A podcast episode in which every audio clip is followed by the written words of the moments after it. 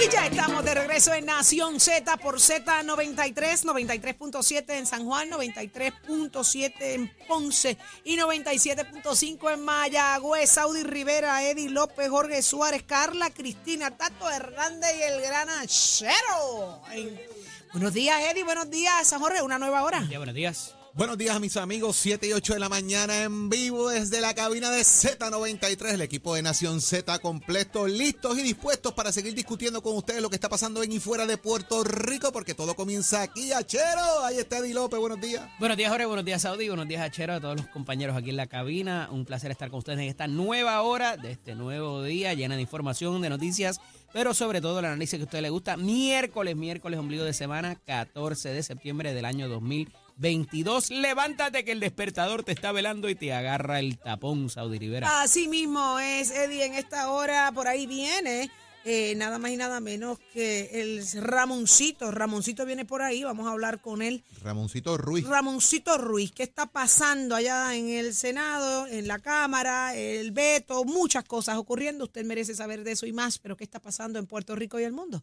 Adelante, Carla Cristina. Gracias, Saudi. Buenos días para ti, Jorge, Eddie y todas las personas que nos sintonizan a través de Z93. En los titulares ejecutivos de la empresa Luma Energy argumentaron ayer que debido a la inflación, la compensación del consorcio por operar el sistema de transmisión y distribución ascenderá este año fiscal a 122 millones de dólares, lo que representa un aumento de 7 millones respecto a la partida anterior. Mientras el presidente del negociado de energía, Edison Avilés, denunció que la evaluación del presupuesto conjunto de la Autoridad de Energía Eléctrica y Luma para el presente año fiscal está atrasada debido a la falta de colaboración entre ambos organismos, ausencia de información clara y específica y la resistencia de estos a someter la información requerida. Sin embargo, en un claro abandono a la supuesta probatoria en la que había colocado al consorcio, el gobernador Pedro Pierluisi afirmó ayer que pase lo que pase, la empresa encargada del sistema eléctrico del país continuará ofreciendo servicio en la isla luego del próximo 30 de noviembre. Y en una noticia de última hora, el exalcalde de Yauco, Abel Nazario, firmó un acuerdo para declararse culpable por cargos criminales en el Tribunal Federal de San Juan. Así lo informó su abogada María Domínguez en una moción presentada en la tarde de ayer ante el juez Francisco Besosa. Y en temas internacionales, la policía del Reino Unido arrestó ayer a varias personas que se manifestaban en contra de la monarquía y a favor de la instauración de la democracia en el territorio, esto durante los eventos fúnebres sobre la muerte de Isabel II, mientras la vicepresidenta de Argentina, Cristina Fernández, solicitó ayer a la justicia del país ser admitida como querellante en el caso que investiga el intento de asesinato que sufrió la funcionaria el pasado primero de septiembre. Para Nación Z, les informó Carla Cristina. Les espero mi próxima intervención aquí en Z93. Estás, estás con el habla música y Z93 en Nación Z. Nación Z, por ahí viene ya mismito Georgie Navarro directamente desde Washington. Y Sonia Pacheco viene al ataque. ¿Qué será lo que va a pasar en el análisis del día? Solo aquí en Nación Z es que, es que lo gozas, es que te lo disfrutas junto a Eddie López. Señores, pero ya está Ramón Ruiz. Ramoncito, así se le conoce, el senador por el Partido Popular Democrático. Muy buenos días, Ramoncito. Buenos días, senador. Buenos días, Saudi, a ti, a Jorge y a los muchachos que comparten contigo en Nación Z en la mañana de hoy. Mire, Ramoncito, yo le digo Ramoncito y Eddie y Jorge, bien serio, senador.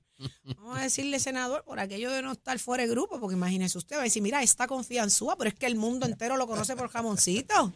Y la confianza y la amistad que existe, el título Así es. generalizado de la calle Ramosito, que es el, el senador del pueblo respondiendo al pueblo. Así mismo es. Y óigame, hay una mesa redonda, ahí van a sacar chispa de verdad, porque el tema está sumamente interesante y es una mesa redonda con educación para identificar eh, responsables del mantenimiento de las escuelas. Así que vamos a hablar sobre eso.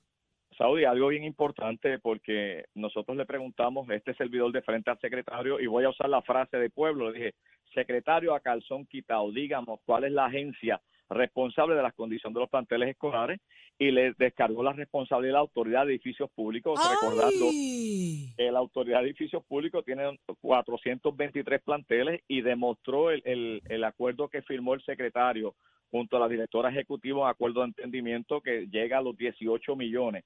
Para ser más claro, 18 millones 893 mil, para darle mantenimiento a 133 planteles solamente en la condición de abandono de los aire acondicionados.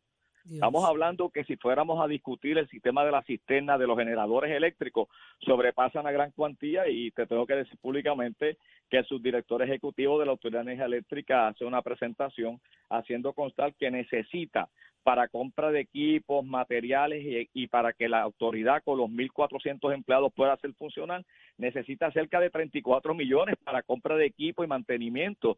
¿Y de qué estamos hablando entonces? Pues ahí cae la responsabilidad en esa mesa redonda de conocer quién realmente va a administrar esos fondos porque se le hace una pregunta al secretario. Yo quiero que el país esté bien claro que cuánto costaba anualmente el mantenimiento de las escuelas, tanto con edificios públicos como MET. El secretario nos pidió un tiempo adicional para contestar esa pregunta porque hace un mes atrás él habló de 232 millones para mantenimiento de otros planteles escolares. ¿Y cómo es posible que si tenemos cerca de 830 escuelas, nos están costando una millonada en el mantenimiento y lo hemos visto recientemente con el proyecto de columnas cortas, porque se hablaba de 272 millones que ha costado el proyecto de las columnas cortas, solamente se han atendido 424 planteles, se acabaron los chavos según dijo el director ejecutivo de la autoridad de, AFI, la administración de AFI, y todavía quedan 207 escuelas para reparar el asunto de las columnas cortas. Y entonces nosotros nos preguntamos, ¿esto es una llave abierta para seguir bajando fondos por ahí y no ver las escuelas en condiciones? Recordando, Sauri, y, los que nos escuchan, oye, que el gobierno eh, federal asignó a Puerto Rico 2.4 billones de dólares. Cristo! 2.4 billones en un acuerdo que firmara el secretario de Educación con una empresa del estado de Georgia por 76 millones solamente para administrar esos 2.4 billones en un proyecto que lleva mejoras capitales y reparación a todos los planteles. Entonces nos estamos preguntando nosotros, Comienza el semestre escolar, tuvimos el asunto de la pandemia del COVID, sin dejar afuera la zona sur de Puerto Rico, que estamos hablando de 156 planteles escolares, y de esos 156, allí se han construido cinco escuelas modulares y vamos por 205 millones en 156 planteles escolares que se está trabajando solamente. ¿Y quién le va a poner el cascabel al gato, Ramoncito? Ahora pregunto yo, porque fíjate, eh, vamos por parte, eh, ¿verdad? Y esto es importante edificios públicos tiene culpa, OMEP tiene otra culpa también. Aquí hay escuelas que la mitad de la escuela la mantiene edificios públicos y la otra mitad la mantiene OMEP, cosa que yo nunca he entendido como una escuela la pican por la mitad para que le dé mantenimiento a una agencia y otra también. Pero pues, esos son otros 20 pesos. Pero ¿quién le pone cascabel al gato en el sentido de el mal uso entonces de dinero? Porque las escuelas del sur del país, como bien tú dices representas esa área también, están enfrentando situaciones donde los estudiantes tan siquiera pueden regresar al salón. Oye, y Jorge, y, algo bien importante, estamos hablando que OMED tiene 468 escuelas que ha firmado convenios de entendimiento con los, con, 50, con los municipios donde hay 56 convenios para atender 423 planteles y solamente le queda a OMED para atender en su responsabilidad 73 planteles con 215 empleados y esos 73 planteles los tienen subcontratados con contratistas en la calle. O sea que siguen repartiendo chavos para adelante. O sea, siguen repartiendo chavos para adelante y no es que reparta los chavos. Perfecto, repartiste los chavos, pero ¿por qué tiene que estar la escuela en las condiciones que están? absurdo. Si ya diste el contrato para mantenimiento, ya hiciste lo que tienes que hacer. Entonces la pregunta es, eh, senador, ¿quién fiscaliza a los, a los contratistas? Porque la responsabilidad de si te contraté es que yo tengo que ver que tú cumplas con ese contrato. ¿Quién fiscaliza a esa gente entonces? Entonces, cuando tú miras ahora que se dieron unos proyectos de reparación de las escuelas en el país, los municipios lograron una efectividad, pusieron los planteles escolares, porque los contratos que se hicieron ahora con OMED y los municipios en esos convenios no era simplemente reparar una escuela o cambiar una, una, una llave de baño o un inodoro, iba mucho más allá que eso. Hay contratos hasta 700 mil dólares con los municipios. Y te voy a traer un ejemplo. A Guánica se le dieron dos escuelas que había que invertir por OMED cerca de un millón doscientos mil y una de ellas el municipio la hizo con un convenio de 700 mil y las puso en condiciones, que es la Francisco Rodríguez. Entonces, aquí traíamos la mesa redonda para que el secretario nos dijera realmente cuál es la agencia que él entiende que tiene la capacidad para echar hacia adelante esa reconstrucción de los planteles escolares, porque OMED tiene 1.451 empleados y OMED tiene 423, eh, digo, edificios públicos tienen 1.451 empleados y tiene 423 escuelas. ¿Y por qué hemos tenido que llegar a las condiciones que están esos planteles escolares? Ah, algo bien importante, el subdirector de edificios públicos dijo ayer para récord que cuando se enviaron los empleados eh, bajo esta ley, que es la ley de movilidad, que envió empleados de la Autoridad de Energía Eléctrica ante la privatización con Luma, los envió a diferentes agencias. Ayer dijo el subdirector ejecutivo para récord que nunca le transfirieron en ese momento la nómina y tuvo que sacar 70 millones que estaban destinados a mantenimiento de las escuelas para cubrir la nómina de los empleados que le enviaron. O sea, desatendieron la responsabilidad de los planteles escolares para cubrir entonces la nómina de los empleados que le enviaron porque no se le transfirió el fondo de esa nómina a la Autoridad de Edificios Públicos. ¿Y de qué estamos hablando? Pues entonces no me digas que abandonaste su mantenimiento porque no te pasaron la nómina. No, debiste haber hecho una buena carta al Departamento de Hacienda y una buena carta a, lo- a la Oficina de Agencia y Presupuesto haciendo constar que era meritorio esa transferencia de presupuesto para no abandonar las escuelas. Oye, Jorge, y a los amigos que nos escuchan, Sauri y Eddie, esto no pinta bien porque estamos hablando de 2.3 billones, hay ahora una cantidad corriendo 225 millones, están los 205 de la zona sur del país, a eso se le suman los 2.3 billones en fondos federales que van a reestructurar todos esos planteles. ¿Y qué es esto? Una llave abierta para seguir bajando chavos, como ha pasado con las columnas cortas, que en unos edificios públicos dijo ayer que le costaban cerca de 5 mil la reparación por columna, y AFI dijo que ellos estaban de 12 a 14 mil dólares por Ay, columna. san- Madre santísima. Bueno. Senador, gracias por, por, por dejarnos al tanto de lo que va a estar ocurriendo en esa, en esa mesa redonda con, con el Departamento de Educación. Queremos ver resultados, definitivamente. Una Oye, vez obtenga, que- déjenos saber. Si tú me permites algo, porque nosotros teníamos el 15 de agosto la primera vista pública con la Comisión de Educación, donde se unió gobierno la que yo presido, y teníamos la primera vista pública con el secretario y autoridad de edificios públicos, y da la casualidad que la vista se convoca el 15 de agosto y el 12 de agosto firma un, un- un convenio de entendimiento. O sea, mira, mira este asunto cómo corre, y un convenio de entendimiento, Sauri, que termina su fecha de vigencia el 30 de septiembre del 2024. O sea, todavía aún no hay prioridad. Le doy dos años Wow. para que resuelvan el problema de 133 escuelas Esto- a una inversión de 18 millones de dólares. Eh, este, eh, estamos confiados que esa mesa redonda traerá grandes resultados y queremos verlos ya. Así que, Ramoncito, confiamos en usted. Muchísimas gracias por haber estado con nosotros acá en Nación Z. Gracias por la oportunidad y hay muchos temas importantes que el país tiene que conocer. Seguimos. Estás, estás con el habla música y Z93 en Nación Z. Y aquí estamos para el segmento del análisis del día. Y ya se deben encontrar por ahí eh, la ex representante Sonia Pacheco Irigoyen y el representante Georgie Navarro. Buen, bueno- buenos días a ambos. Bienvenidos. Buenos días, Eddie, y a todos por ahí. Representante, ¿está con nosotros por ahí? Sí, estoy aquí, que hay música. Se oye, se oye un poco lejos. eh, siempre, siempre hay música. Ahora Siempre, estoy aquí, siempre haga nos pone, nos el día con, lluvia de Santiago. Representante, entiendo que se encuentra en la capital federal para participar de lo que va a ser la marcha por el proyecto de estatus. Cuéntenos un poquito acerca de eso para saber de qué se trata. Sí, llega- llegamos a anoche eh, y hoy a las diez y media, once, pues estaremos marchando desde el Capitolio hasta el monumento de, de la Segunda Guerra Mundial. Este, eh, tanto eh, organizaciones de aquí de, de los diferentes estados que favorecen la estabilidad, como líderes locales de Puerto Rico, entre otros. Habrá una conferencia de prensa una vez culminemos la marcha, donde nos estarán acompañando varios de los co- co-sponsors del proyecto. Y lo que buscamos es eso. Eh, hoy empieza la sesión acá en el Congreso, luego de un mes y pico de receso y el Senado. Y lo que queremos es jamaquear el palo y que esto esté en la prioridad de los congresistas para ver si logramos la aprobación antes de que culmine esta esta sesión. Eh, eh, la- sabes que es la elección para noviembre de, de- de mi- de mitad de tiempo. Lo que queda es un mes de sesión congresional aproximadamente. Correcto, es, es cuesta arriba porque no, no, no es tan solo aprobarlo aquí, es, es cruzarlo al Senado y que se aprueba allá, o sea que, que es algo cuesta arriba, pero en la dinámica legislativa a nivel federal congresional, pues esto es parte de lo que se está haciendo para eh, que el proceso esté en la prioridad de, de- de- de los eh, congresistas y se le dé ese paso en el pleno del Congreso. Sonia, ¿qué tienes que decirnos en cuanto a eso? ¿Cuánto va a pudir- cuánto pudiera adelantar la marcha como tal? eh, y en cuanto al proyecto de de estatus también en el, proye- en el proceso en que se encuentra. Mira, yo no había visto tanto tatín junto. Definitivamente esto es increíble. ¿Cómo es posible que gasten fondos públicos para un proyecto que no va para ningún lado? Porque ese proyecto 8393 es nati muerto, no hay tiempo, los congresistas no les interesa para nada. Tantas prioridades que tiene el mundo van a estar pensando en Puerto Rico la estadidad.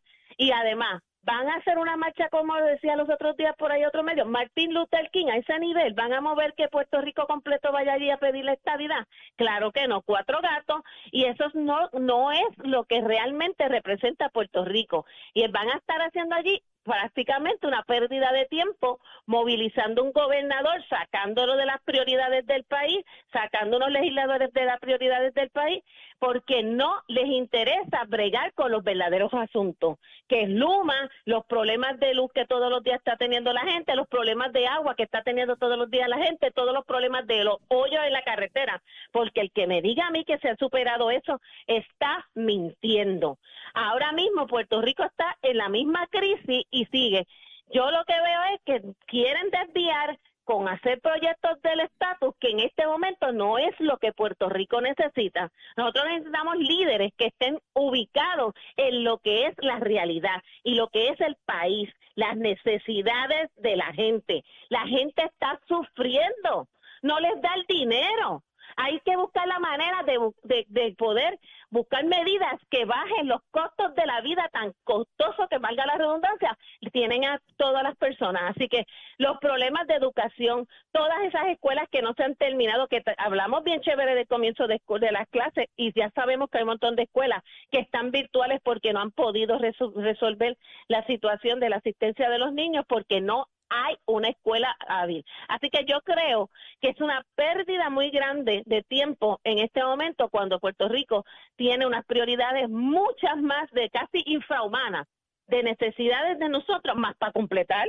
Por ahí se avecina casi un huracán. Estamos a punto de que en cinco días se declare cualquier cosa y en vez de estar buscando los planes alternos para Re- mitigar cualquier situación. Representante Navarro Suárez, eh, ¿se puede caminar y mascar chicle a la vez? Eso mismo iba a decir ahora, nosotros podemos caminar y mascar chiclares. Es- Oye, es hay- va a haber tanto tatín aquí que la semana próxima viene el Partido Popular para tratar de desvirtuar lo que hemos alcanzado, lo que vamos a alcanzar en estos días acá en Washington. Y aquí podemos marcar chicle y caminar a la vez. De hecho, eh, hoy hay una delegación completa. eh, de hecho, el secretario de Salud venía con nosotros en, en el avión porque tenía cinco días completos de reuniones a nivel federal con todo lo que es el Departamento de Salud y, y, y, la asegura- y asegurar los fondos a nivel local en, en ese ámbito. Así que el decir que no se están haciendo las cosas correspondientes es faltarle la verdad. Y esto es un mandato del pueblo, Sonia. Eh, en las elecciones pasadas el pueblo votó a favor de esto, más de un 53%. Y en ese sentido, estamos haciendo las cosas, mascamos chicle y atendemos otras prioridades como son la salud, eh, la- las escuelas. Pero representante, faltando un mes de un mes de, de sesión congresional, ¿cuánta influencia puede llevar a cabo una, ma- una marcha? De hecho, Realmente. todos saben inglés. el jueves, el jueves empieza, el jueves empieza eh, el summit de Ricardo Rosselló con los delegados extendidos, delegados de más de 35 estados van a estar aquí. ¿Y eso va a tener algún algún efecto sobre los congresistas O- para que bajen la medida y voten por ella? Claro que si no es lo mismo que vaya el gobernador o que vaya Jorge Navarro o que vaya Jennifer, a que vayan electores de Michigan, a que vayan electores de, de, de Nueva York, a exigirle a ese congresista, yo estoy a favor de este proyecto. Entonces ellos se ¿Y por qué eso no se hizo antes y se está haciendo ahora, Bueno, porque eso es, una, eso es una iniciativa que en el pasado no se, no se realizaba. El gestor de esto es Ricardo Rosselló, que inteligentemente ha buscado delegados extendidos en todos los estados y son ellos los que están tocando la puerta del Congreso. O sea que la gestión de Ricardo Rosselló ha sido más importante que la del gobernador y la comisionada residente. ha sido más importante de todas las gestiones que se han hecho los gobernadores estadistas en el pasado. Y Porque los congresistas. el- el- Los oye, el mismo, boricua. el mismo gobernador Ricardo Rosselló decía, cuando yo era gobernador y visitaba la puerta del, del congresista X, le pedía el apoyo para estos proyectos y nos decían sí, una vez salía de la oficina no le importaba, pero cuando viene un constituyente de su estado, lo piensan dos veces, tres veces y entonces están ahora reaccionando a exigencias de sus constituyentes, de los que votan por ellos. Y eso ha sido efectivo. Sonia, yo quería hablar de Luma, Te pero vas a quedar, te, vas a quedar sorprendido cuando tú veas... Bueno, de Luma tenemos que hablar que esto es un gobierno idiota, que aquí en vez de velar por los intereses del pueblo de Puerto Rico cuando hace un contrato, es increíble que lo único que se está garantizando aquí por el gobernador, porque lo que dijo ayer es una barbaridad. Eso es para coger las cacerolas todo el mundo y salir hoy mismo a protestar. ¿Cómo es posible que vengan a hacer para proteger a una compañía extranjera por todos los medios en ese contrato y no velar como un buen padre de familia un contrato beneficiando al país. Esto es un chanchullo de grandes escalas. Se nota que el gobernador ya no va a correr y le importa tres, tres, tres situaciones que no le importa para él este volver a correr en, en las elecciones. Así que yo creo que la realidad es, dejen de estar alcahueteando a. Luma, dejen de ser lo- lo- lo- las personas que están todo el tiempo. Estás. ¿Cómo es? El gobernador lo que dice es- Yo no estoy que desenfocada, fíjate que no me enfoco también, que no me dale, la cuna tan borracha. pueda- Así que, así que, vamos a buenos darle días. al, al representante para que, para que pueda expresarse. Y con eso claro. Empezar el contrato suplementario, que es el que está corriendo, que termina el 30 de noviembre, se le tuvo que pagar a Luma para que cogiera y, estuviese trabajando. Porque hay un, un contrato suplementario, porque hay un, hay un proceso de quiebra. Y si el 30 de noviembre Luma puede decir, mira, como la quiebra no ha terminado, yo me quito. Y hay que seguirle pagando, como ocurrió al principio. Por eso es que como dice, vamos a esperar a ver qué ocurre. Al 30 Contratos mal hechos. si Uno no hace Oye, contrato para defender a otra gente. Esto es una determinación del gobernador, esto es la Junta de Control Fiscal. Si la quiebra no ha terminado, Ajá, eso es el que ahora. puede decir se acaba o no se acaba es Luma, y eso es lo que tú no entiendes porque no has leído el contrato. Y responsablemente con lo ha dicho, vamos a esperar el 30. a ¿Qué vas a leer Luma tú? ¿Qué vas a leer tú si no tampoco? Porque tú lo que estás ahí como el si no papagayo vamos- repitiendo. No, mi hijo. no me- estoy. Pero segura déjalo, que no. déjalo que termine, porque que ya me queda poco tiempo, Termina. tengo que ir. Porque es sencillo. Si, si el 30 Luma no toma la determinación, entonces el gobernador tiene que act- actuar, pero él no puede actuar ahora porque no se le permite por la por la Junta de Control Fiscal y por el, y por el proceso de quiebra. Eso es lo que tú no entiendes. Y él inteligentemente está esperando que va a ocurrir. Si Sí. Luma se queda, se le va a seguir exigiendo como se le está exigiendo. Si no, hay que ver qué se va a hacer con el sistema eléctrico y va a tener que se- pagársele a Luma como se le pagó antes de empezar el contrato suplementario. Eso es lo que ha dicho el gobernador, no es que está defendiendo a Luma. Compañeros, Luma se queda o sí o sí después de diciembre primero. Esas fueron las palabras del gobernador. Y que cale y que la gente lo Exactamente. El entienda. gobernador dijo Agradecido. a con Luma, no importa lo que pase. Agradecido de ambos. Hablaremos la próxima semana. Un fuerte abrazo. Léete el contrato, Bye, Georgie. Descansa, bye, no beba mucho por allá. Bye. Seguimos, buenos seguimos, días. seguimos Adiós. Con Nación Z. Bye. Llévatelo, chero. Bye, bye. Día, aquí te informamos y analizamos la noticia. Nación Z por, por, por Z93. Nación Z, viene por ahí Tato Hernández. Adelante, Tato. Mira, Tato, no beba mucho por allá, ¿viste? Él es pa' este. Ay, mi madre, señor, no beba mucho por allá. Ay, mi madre.